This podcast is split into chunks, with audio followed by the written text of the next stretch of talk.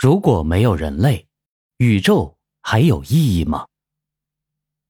我思故我在，这是笛卡尔哲学论的观点。很多人就此认为笛卡尔是唯心主义者，但事实上，我思故我在却讨论了一个非常深刻的认识论问题。因为我们认识层次的不同，展现在我们眼前的人生观、世界观。甚至宇宙观将是一个完全不同的境界。宇宙中只有我们人类吗？到目前为止，我们还没有在宇宙中找到其他文明，用尽了人类所能了解的一切手段。那么，宇宙中真的就只有我们人类吗？事实上，我们连确定太阳系中有没有其他类型的生物都不敢打保票，比如火星。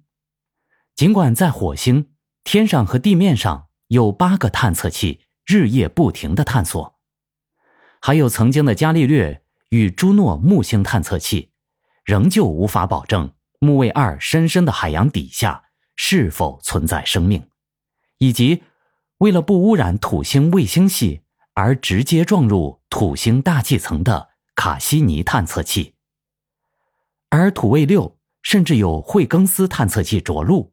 但也是一个未知数。放眼银河系，太阳仅仅是银河系一千至四千亿颗恒星中的其中一个，而银河系则是宇宙中超过两万亿个星系中的其中一个。请问，又有多少可能的太阳系？因此，如果说宇宙中仅仅只有人类，是不是太过于目空一切了？或者说，我们不应该有这种不知天高地厚的想法。人类确实是一个奇迹，但宇宙实在是太大了，在整个宇宙无数星系的大环境下，可能这个奇迹是普遍存在的。宇宙的发展与人类有关系吗？没有宇宙，哪有人类？这可能是大家都明白的道理，但假如把这个逻辑倒过来。如果没有人类，宇宙会怎么样？这个问题可能有一个很简单、直接、暴力的解释方式。假如地球上消失了一只蚂蚁，请问会对地球产生什么影响呢？地球的存在还有意义吗？当然，大家肯定会认为这个观点是疯了。一只蚂蚁就让地球失去了存在的意义吗？没错，我们人类就试图让自己相信，如果没有了人类，宇宙将失去意义。其实，宇宙从一百三十八点二亿年前诞生之时，可能生命并不在它的时间表里，生命的出现可能完全是个意外。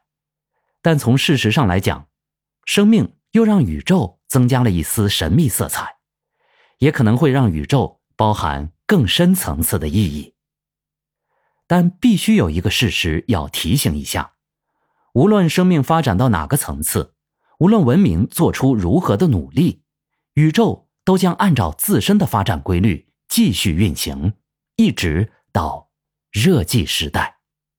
从这个意义上来讲，宇宙就像从起点到终点之间单向运行的一列高铁，我们人类只是从其中某处上了这趟车。